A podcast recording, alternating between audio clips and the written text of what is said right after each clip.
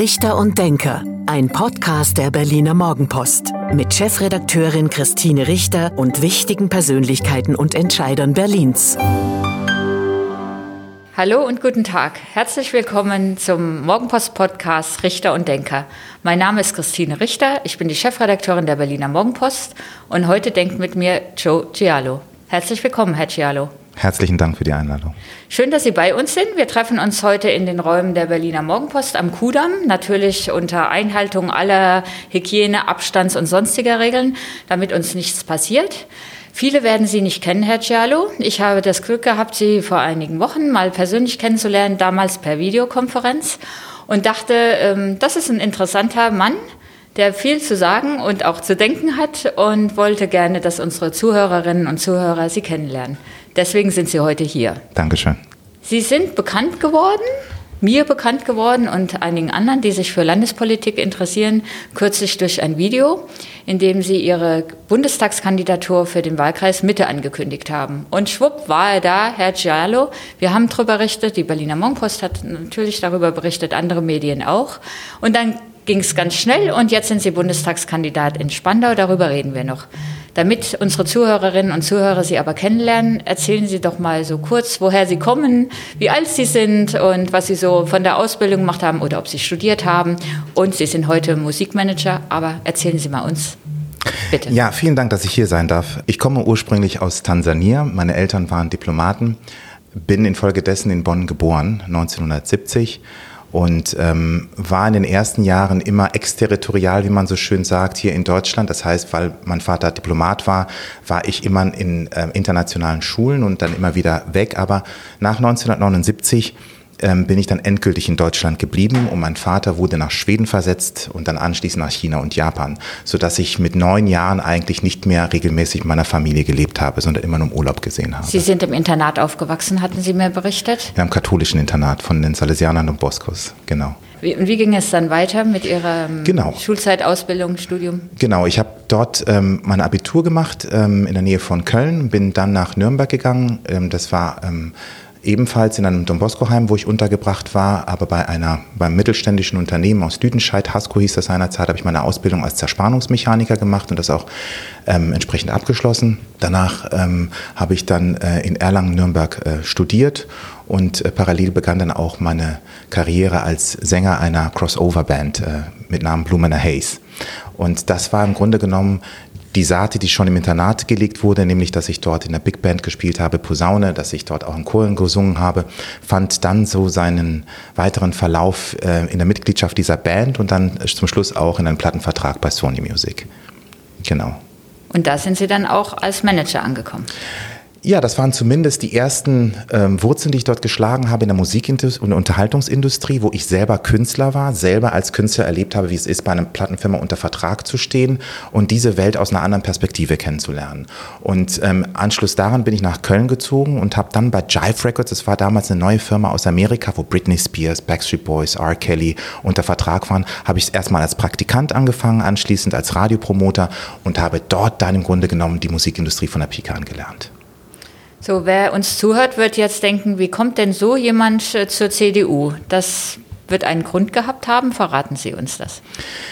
Ja, also zunächst einmal ähm, wurde ich durch die Tätigkeit meines Vaters, war ich immer schon politisch interessiert und wurde auch entsprechend sozialisiert und durch äh, meinen Aufenthalt bei den Salesianern war natürlich auch diese christliche Sozialisation hat zur inneren Verfestigung meiner Werte geführt und ich habe meine politische Karriere kann ich ja nicht sagen, aber meine politische Laufbahn nicht bei der CDU begonnen, sondern es hat ja erst bei den Grünen angefangen. Und das verzeihen mir heute viele, das ist auch sehr nett. Ähm, aber ich. Ähm, Die bei den Grünen wahrscheinlich nicht, oder? Ich habe mit keinem gesprochen, aber in der CDU, wo ich jetzt bin. Aber das war jedenfalls mein Anfang. Ähm, als als, als äh, Auszubildender hatte ich damals einfach viele Inhalte, ähm, die ich nachvollziehen konnte, die ich gut fand. Äh, insbesondere eine Person von Joschka Fischer hat sich das bei mir mal festgemacht. Aber es gab dann halt eben Dinge, die passiert sind, die fand ich weniger erquicklich. Und ähm, heute bin ich in der CDU, weil die Werte dieser Partei mich einfach Ich unterbreche Sie jetzt kurz, das müssen Sie uns verraten. Was war denn dann der Grund, von den Grünen wegzugehen oder mit den Grünen nichts mehr zu tun haben zu wollen? Wissen Sie, ich war damals sehr leidenschaftlich in den Themen drin, das bin ich auch heute noch. Und ich habe ähm, bei dem Konflikt in Jugoslawien seinerzeit ging es darum, ob die deutschen Soldaten eingreifen sollen, um dem dort herrschenden Unrecht in Srebrenica und in verschiedenen Lagern Einhalt zu gebieten. Und ähm, bei den Grünen wurde halt eben diskutiert auf einer Metaebene, ob es nun sinnig ist oder nicht sinnig ist, dort daran teilzunehmen, was man ja erstmal machen kann, was ja für mich dann okay ist. Und viele davon haben sich als pazifistische Partei äh, ähm, äh, nach außen äh, ähm, ich möchte das Wort gerieren jetzt nicht verwenden, aber haben sich nach außen so dargestellt. Und ähm, für mich stand das im krassen Widerspruch bei einem Parteitag, als Joschka Fischer mit diesem Farbbeutel höchst aggressiv angegangen wurde, äh, dass ich mich gefragt habe, Wasser predigen und Wein trinken passt für mich nicht irgendwie zusammen. Ich möchte da auch nicht alle über einen Kamm scheren, aber es war halt immer dieser ideologische Anspruch und dieses Hinterherhinken in der Wirklichkeit, die mich ähm, sehr enttäuscht hat seinerzeit. Und ähm, das war für mich dann klar, dass ich da nicht Teil dieser Partei sein wollte, auch wenn es das ein oder andere gab, was ich gut fand, zum Beispiel die Hinwendung zum Klima und so weiter. Aber diese Form der Selbstverleugnung hat mir einfach nicht gefallen. Und als Sie dann in Berlin angekommen sind, eben auch als Musikmanager, sind Sie dann gleich in der Berliner CDU aktiv geworden? Haben Sie da gleich Kontakt gesucht? Also ich war in erster Linie ähm, danach Musikmanager, ich war Unternehmer. Ich habe mein, meine ganze Kraft verwendet, um halt einfach als Unternehmer erfolgreich zu sein, was ja ein hohes Risiko, unternehmerisches Risiko nach sich zieht, was ja auch nicht einfach ist. Ähm, ähm, aber danach gibt es natürlich immer wieder Situationen oder gab es Situationen, die mich die Wirklichkeit haben reflektieren lassen, wo ich mich gefragt habe, wo stehst du eigentlich zu dem einen oder anderen Thema und was ist das, was dich antreibt als Mensch? Wie willst du deine Zukunft gestalten? Und ich komme dann halt einfach in, in, in bestimmte ähm, politische Bilder rein, die mich dann mehr und mehr in die CDU äh, zugetragen haben. Und das war für mich als Unternehmer, als Familienvater, als jemand, der jetzt kein Superchrist ist, aber der schon im Glauben äh, ähm, seine Heimat findet, war das schon für mich schon wichtig, ähm, da auch eine Partei zu finden, wo ich diese Wertigkeit gespiegelt bekam. Und das ging die größte äh, Schnittmenge war bei mir einfach bei der CDU. Vielleicht reden wir erst noch mal über Ihr Unternehmertum, weil das ja auch gar nicht so einfach war, sich dann selbstständig zu machen und, ähm, und Erfolg zu haben. Sie haben ja Erfolg. Ähm, vielleicht auch das unseren Zuhörerinnen und Zuhörern noch mal erklären, was Sie dann eigentlich gemacht haben, als Sie auf einmal ein Selbstständiger waren. Naja, also ich habe ähm, mein Unternehmertum ähm, aus einer Situation heraus angefangen, ähm, wo, wo, ich das Gefühl hatte, dass ich vielleicht den Künstlern mit meiner Erfahrung als Musiker direkter, besser und unmittelbarer helfen kann, als wenn ich sozusagen als Angestellter ähm, in einer großen Firma einen Teilbereich ähm, äh, betreue. Das heißt, ich wollte mit den Künstlern ähm, Songs aufnehmen, nach guten Songs suchen, gute Produzenten finden. Ich wollte mit ihnen äh, eine Live-Strategie erarbeiten, eine Vermarktungs-, eine Vertriebsstrategie. Und ähm, das war am Anfang wirklich sehr, sehr schwierig äh, äh für mich, weil es natürlich äh, nicht so ist, dass man ähm, sofort Erfolg hat. Also von 100 veröffentlichten Platten kommen gerade mal 10 in die Charts. Ja, also ein ganz kleiner Teil. Und äh, heutzutage ist es natürlich mit dem Streaming eine völlig andere Wirklichkeit, die wir haben. Aber ich fange jetzt einfach mal von damals an. Und ähm, bis man dann auch mit der Musik Geld verdient hat, das war schon eine lange Durststrecke, eine harte Prüfung, die ich für mich selber auch durchstehen musste. Und ähm, umso glücklicher war ich natürlich, dass ich dann mit solchen Bands wie Santiano oder Kelly Family ähm, oder Ben Zucker oder Alvaro Soler, um nur wenige zu nennen, Beyond the Black, Una, ähm, dann auch die Künstler in ein Rampenlicht habe bringen können, sodass sie für sich den Erfolg hatten, den ich mir selber als Künstler früher immer erträumt habe. Sprich vor großen Hallen zu spielen, vor vielen Menschen sein Herz zu öffnen und seine Kunst zu präsentieren, ähm, das Leuchten äh, ähm, ähm, zu erzeugen, den Funken überspringen zu lassen, diese Energie, die von einer Bühne ausgeht. Das ist ein so unglaublich tolles Gefühl. Und das von der Pike an zu erleben, war großartig. Das ist ja eine große Bandbreite an Künstlern, ähm, auch ganz unterschiedliche. Wie haben Sie das erlebt? Das kommt ja von innen. Musik ist ja die ehrlichste Sprache, die vom Herzen kommt. Und man kann ja keine Musik, ich jedenfalls kann es nicht, keine Musik machen, die man nicht fühlt. Und ich habe in meinem Leben mit unterschiedlichen sozialen Gruppierungen zu tun gehabt. Und ich habe ja bevor ich Künstlermanager wurde, ja auch mein Leben gelebt. Ähm, in der Gastronomie, ich habe als Türsteher gearbeitet, ich habe in vielen Bereichen ähm, mich auch ausprobiert und dadurch habe ich Menschen kennengelernt, bestimmte soziale Schichten kennengelernt und das spiegelt sich dann zum Schluss dann immer wieder in der Musik wieder, weil ich dann auch weiß, für wen die Musik ist oder wer sich durch die Musik äh, richtig angetriggert fühlt, ähm, emotional bewegt fühlt und ähm, das war sicherlich eine, eine große Hilfe. Und mit wie vielen Leuten haben Sie dann in diesem als Unternehmer gearbeitet? Kleiner Kreis? Ich habe alleine angefangen. Alleine ich habe, ich habe, aber nicht alleine geblieben, wenn Sie solche großen Künstler dann Nein, ich habe, ich habe ähm, natürlich da, der Erfolg, den man hat, ist ja nie der Erfolg einer einzelnen Person. Dahinter stecken natürlich sehr, sehr viele fleißige Hände. Ich habe Partner äh, im Live-Bereich wie Semmelkonzerts, die, mit denen ich schon seit Jahren erfolgreich arbeite. Mir geht es auch immer darum, mit guten äh, partnerschaftlichen Verhältnissen, diese nicht nur über einen kurzen Zeitraum äh, miteinander zu gestalten, also einen Sprint hinzulegen, sondern wirklich einen Marathonlauf.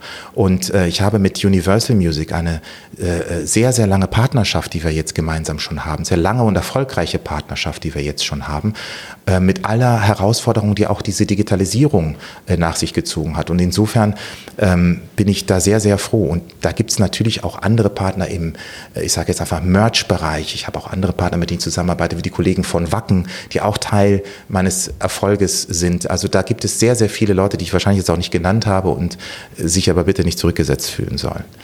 Sollen Sie auch nicht, weil wir reden ja heute über das, was Sie auch politisch wollen. Sie hatten vorhin die Werte angesprochen, also einmal dieses Unternehmertum, selbstständig sein. Sie haben in der Zeit auch Familie gegründet. Inwieweit hat es dann dazu geführt, dass man, dass Sie entschieden haben, ich will mich auch für die Gesellschaft auch politisch engagieren? Der Stein des Anstoßes war ganz klar meine Tochter. Wie alt ist sie jetzt? Sie ist jetzt, sie wird ähm, bald drei. Und wenn man die kleinen Kinder sieht und sich fragt, wie soll mal ihre Welt aussehen, wie soll mal ihre Zukunft sein, dann kann man sich das in einer Fertigkeitsanwandlung in Mußestunden so beantworten und dann so weitermachen wie bisher. Oder man kann, wenn man große Herausforderungen auch wahrnimmt, die unsere Gesellschaft bestimmen, wie zum Beispiel der digitale Wandel, wie zum Beispiel Klima, wie zum Beispiel die Globalisierung, all diese Themen, dann kann man sich fragen, kann ich da meinen Beitrag zu leisten? Und mich hat das dieses Jahr auch mit der pandemischen Situation, die wir auch durchlebt haben, hat mich das sehr berührt und auch sehr motiviert zu sagen, okay Joe, vielleicht kannst du auch deinen Beitrag leisten. Du hast ja in anderen Bereichen ja schon ähm, was bewegen können ähm, und hast auch Menschen bewegen können. Vielleicht kannst du auch mit dem, was du an Erfahrung gesammelt hast, das teilen und, und eine neue Begeisterung für Politik in deinem kleinen Wirkungskreis hervorrufen. Und ähm, deswegen habe ich das gemacht und ich hoffe, dass es natürlich seinen Widerhall findet. Aber am Ende des Tages entscheiden natürlich immer die Leute da draußen, ob sie, sie Bock drauf haben. Sie haben sich erst in der CDU Mitte engagiert, ähm, waren da Mitglied, sind dann zu den Versammlungen gegangen, haben mitdiskutiert. Ja, genau. Ich bin seit fünf Jahren schon in, in, der, in der CDU in Mitte. Und jeder, der im Ortsverein ist, weiß, was das bedeutet. Es gibt unheimlich tolle Momente, es gibt aber auch anstrengende Momente. Und trotzdem ist es das Tolle, dass man Gleichgesinnte hat, mit denen man eine politische Vision teilt und wo darüber hinaus auch Freundschaften entstehen. Und für mich war das war das wirklich eine gute Erfahrung, die mich dahin getragen hat. Und trotzdem habe ich nie das Gefühl gehabt, dass ich jetzt persönlich so ein politischer Profi bin oder so. Ganz im Gegenteil. Ich hatte einfach eine, eine äh, ich möchte mal sagen, so ein, ein geistigen Becken, geistiges Becken, wo ich mit den Leuten mich austauschen konnte, wo ich ähm, das Gefühl hatte, ich kriege neue Impulse. Wirklich, ist das nicht langweilig und solche Abendsitzungen da im Ortsverein und dann redet man doch wahrscheinlich eher so über Kommunalpolitik, also über die Probleme im Bezirk Mitte. Macht das Spaß? Naja, es ist auch wie in der Ehe. Ne? Da gibt langweilige Momente und spannende Momente. Was man zum Beispiel besser machen kann, um den Punkt, den Sie jetzt angesprochen haben, aufzugreifen. Ich finde, dieses Jahr haben wir gemerkt, dass wir mit ähm, Zoom-Calls eine Menge Dinge verkürzen können, auf den Punkt bringen können. Gerade wenn man Familien hat, gerade wenn man vielleicht auch, ähm, und das habe ich ja auch selber gemerkt, zu arbeiten und nebenbei mich um meine Tochter zu kümmern und so weiter, das war echt anspruchsvoll. Da habe ich aber den Vorteil von Zoom-Calls gemerkt, weil man konnte einfach die Themen auf den Punkt runterbrechen und, und das entsprechend halt auch ähm, abarbeiten. äh, wenn man das mit für die Zukunft einbindet, glaube ich, werden die Ortsvereinssitzungen noch spannender und noch besser. Also da gibt es sicherlich auch Luft äh, und Raum für technologische Weiterentwicklungen, auch attraktiver zu sein für neue Zielgruppen. Aber trotzdem geht in so einer Gruppe ja auch ein Geist aus. Man ist sozusagen Brüder im Geiste, weil man etwas hat, was einen gemeinsam antreibt. Und gerade der Ortsverband, wo ich Mitte war, fand ich deswegen so interessant, weil das politisch sehr breit aufgestellt war. Also von sehr konservativ bis Mitglieder der CDA. Und dann entstehen natürlich spannende Diskussionen, die ich sonst, wenn ich mich politisch nicht engagieren würde, in der Form nicht hätte. Und das fand ich natürlich spannend. Und ist es nicht frustrierend, bei einer Partei mitzumachen, die jetzt erstens ähm, nicht regiert in Berlin, aber auch in, in Mitte nicht den Bezirksbürgermeister stellt, ähm, keine Senatoren zurzeit hat? Hat Sie das frustriert oder eher angetrieben? Wissen Sie, ich bin ja Nürnberg-Fan. Nürnberg. FC, FC Nürnberg. Ja. Ich habe da super lange gelebt, ja. Ich habe auch noch einen anderen Verein für meinen Seelenheil dazu sozusagen. Ich könnte jetzt adoptiert. sagen, ich bin Hertha-Fan, da gilt das aber ja auch. genau, ja, genau. Und wissen Sie, man durchlebt Momente. Ich habe hier in, in Berlin, da hat Nürnberg gegen Stuttgart Pokal gewonnen, vor einigen Jahren war ich im Stadion drin. Und das war so ein Moment, wo wir genau wussten, das wird in den nächsten Jahren so in der Form wahrscheinlich nicht wieder passieren. Das wir haben das ein paar wirklich, Jahre her. Genau, wir haben das ausgekostet und dieser Moment lebt noch weiter in meinem Herzen. Was ich damit sagen will, ist, natürlich muss man auch durch schwierige Momente durch. Das ist nun mal im Leben auch so, aber man wird halt getragen von seinen Werten und von seinem Ziel, Dinge verändern zu wollen, vielleicht anders abbilden zu wollen.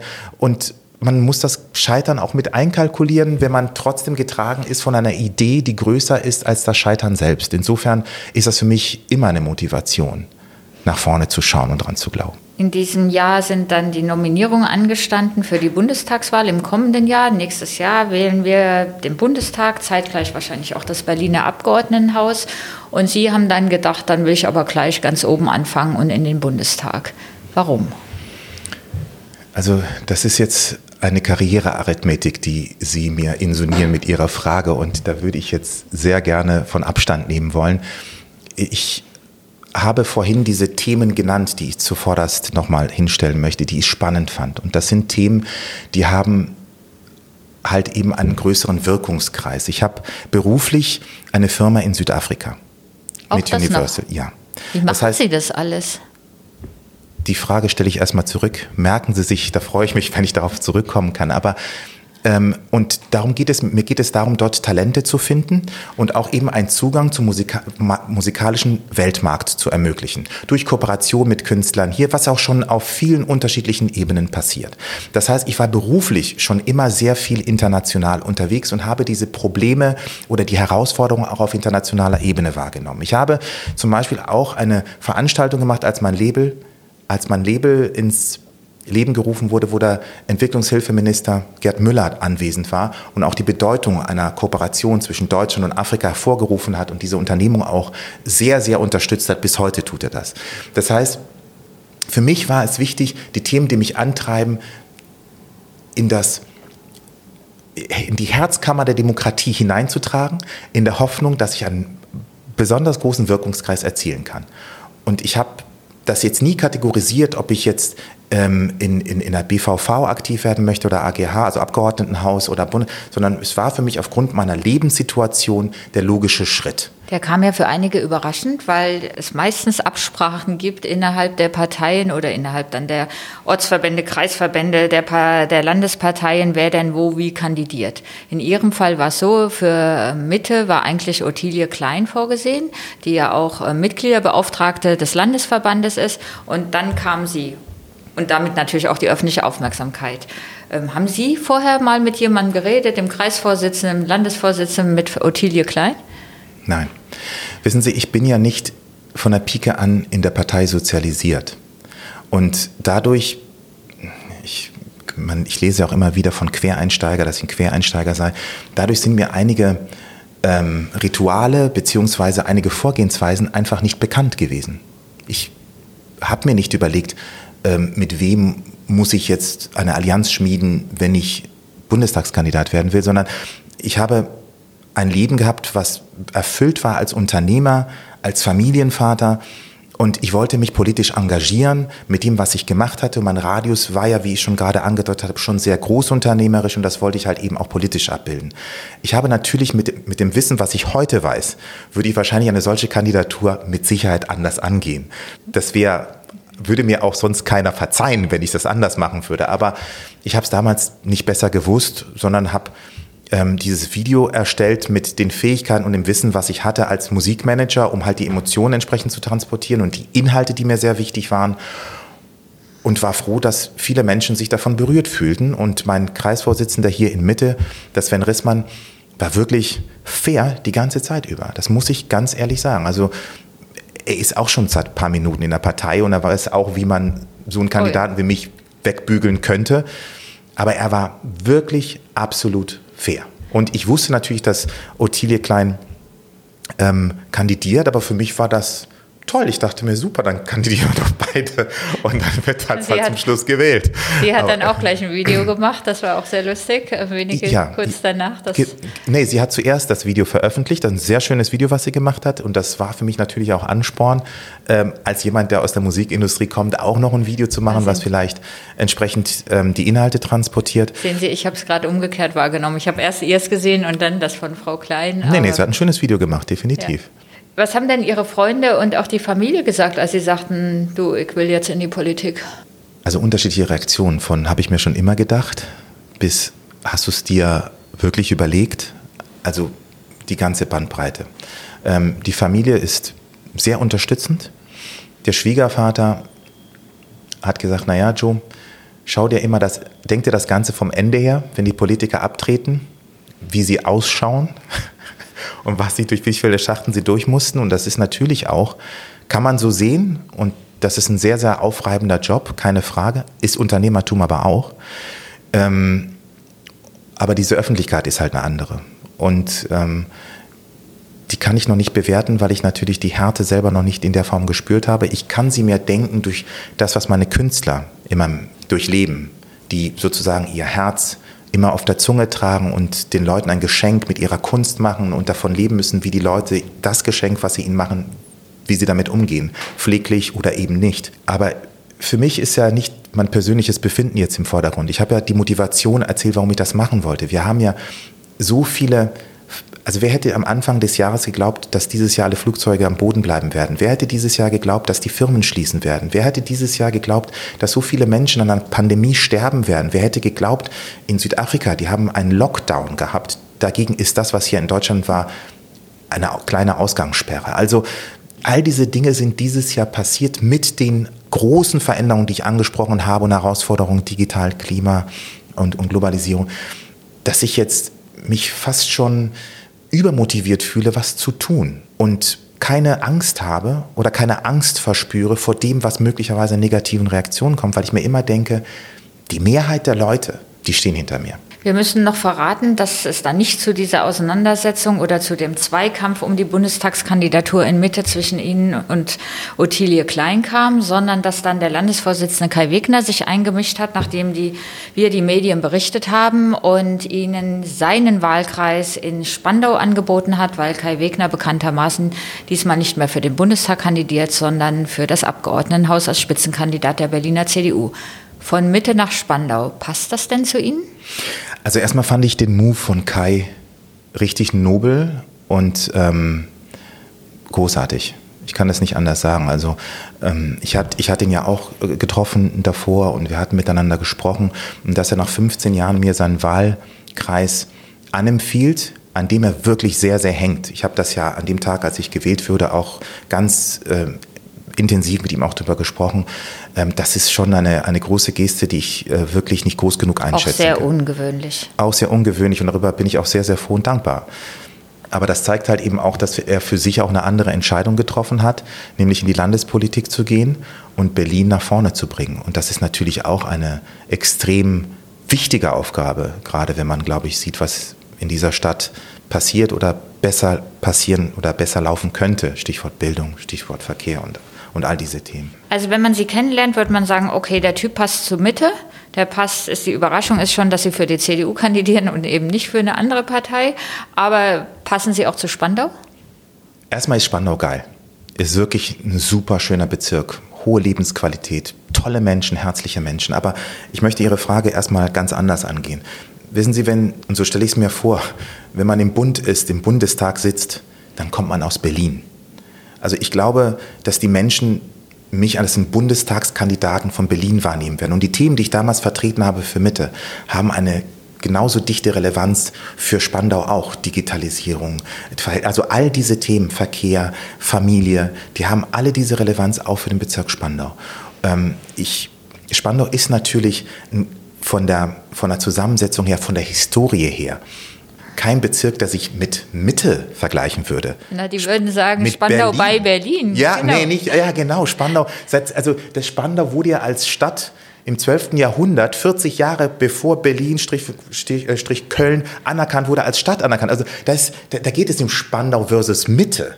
Und das muss man vielleicht mal zurechtrücken. Ich habe hier ein Upgrade bekommen. Und dafür bin ich sehr, sehr froh. Und ich habe ja auch viele Spandauer kennengelernt, die mich mit einer Herzlichkeit und Freundlichkeit empfangen haben, ich, die ich so nicht erwartet hätte. Ich habe gedacht, na ja, gut, Kai hat mich jetzt ähm, ähm, vorgeschlagen, die werden mich da jetzt irgendwie dann so annehmen, weil Kai hat das ja vorgeschlagen und das war's. Aber die sind wirklich so freundlich zu mir. Sie sind auch mit einem überwältigenden Ergebnis nominiert worden, über 90 Prozent. Ja, 95,3. Ähm, genau, also deutlich über, über 90 Prozent haben Sie nominiert.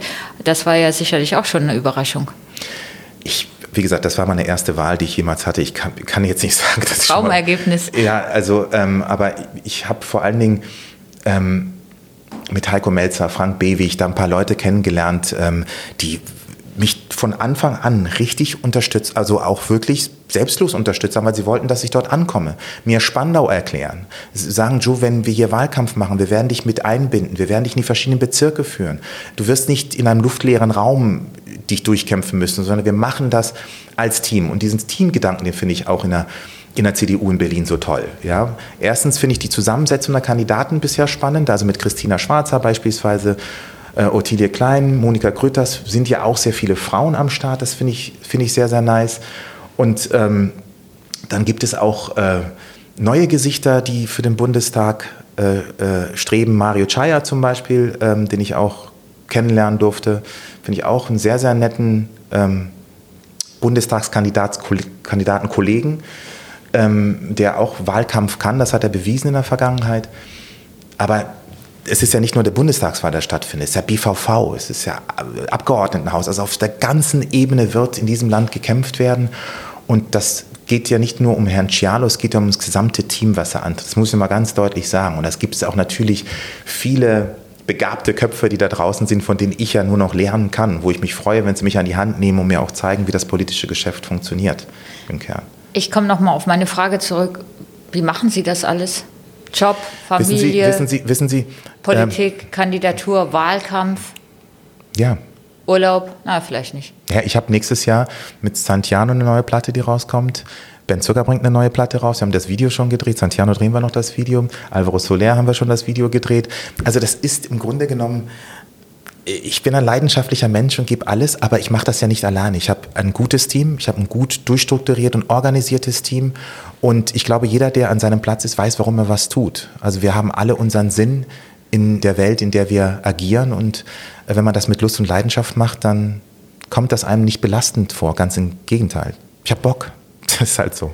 Das ist fast das Schlusswort, Herr Giallo. Aber es gibt ein beliebtes Spiel in dem Podcast Richter und Denker und das bedeutet, dass Sie jetzt bitte zehn Sätze vervollständigen, die ich Ihnen vorgebe und Sie vervollständigen möglichst spontan. Okay. Auf geht's. Mhm. Ich mag an Berlin. Die Geschwindigkeit, die Kreativität, die Kraft, das Scheitern und immer wieder aufstehen. Mein Lieblingsort in Berlin ist? Spandau, ist geil. Das müssen Sie jetzt sagen. Nein, das ist eine neue Liebe. Die, die hat immer eine große Anziehungskraft. Die Berliner CDU finde ich cool, weil sie pragmatisch ist und Bock hat, wirklich Dinge zu verändern, Probleme zu lösen und nach vorne zu marschieren. Darauf habe ich Bock. Meine Familie bedeutet für mich alles. Rassismus habe ich erlebt. Aber darauf würde ich mein Sein nicht reduzieren. Als Koalition im Bund wünsche ich mir eine funktionsfähige Regierungsmannschaft, die die Probleme dieses Landes angeht. Gut, ne? Ich bin begeistert. Ich dachte jetzt aus, aufgrund Ihrer Geschichte, da kommt irgendwas über Farbenlehre, Schwarz-Grüne oder. Nee, das, keine Ahnung, das ist Spekulation. Das warten wir mal ab. Der Klimawandel ist für die Welt eines der drängendsten Probleme, die wir angehen müssen. Allerdings nicht nur mit Verboten und Schuldzuweisungen, sondern mit Technologie und ähm, Blick nach vorne. Corona hat mich verändert, aber nicht gebrochen. Der beste CDU-Bundesvorsitzende wäre? Derjenige, der am 16.01. mehrheitlich von den Delegierten gewählt wird und dieses Land und uns als Partei mit Kraft, Stärke in den Wahlkampf führt. Sie behaupten, Sie sind so kurz in der Politik und Sie reden schon wie ein Politiker bei so entscheidenden Fragen. und Abschluss, der Abschlusssatz für das neue Jahr 2021 wünsche ich mir. Gelassenheit im Umgang miteinander und tatsächlich, dass wir an der einen oder anderen Stelle einen Schritt zurückgehen und den anderen sehen. Und zwar so, wie er ist und nicht so, wie wir ihn gerne hätten. Herzlichen Dank, Herr Joe Giallo. Das war der Podcast Richter und Denker der Berliner Morgenpost. Mein Name ist Christine Richter. Ich bin die Chefredakteurin der Berliner Morgenpost. Sage vielen Dank fürs Zuhören. Bleiben Sie gesund und zuversichtlich und bis zum nächsten Mal. Das war Richter und Denker. Vielen Dank fürs Zuhören. Schalten Sie nächste Woche wieder ein zu einer neuen Folge mit Berliner Morgenpost-Chefredakteurin Christine Richter.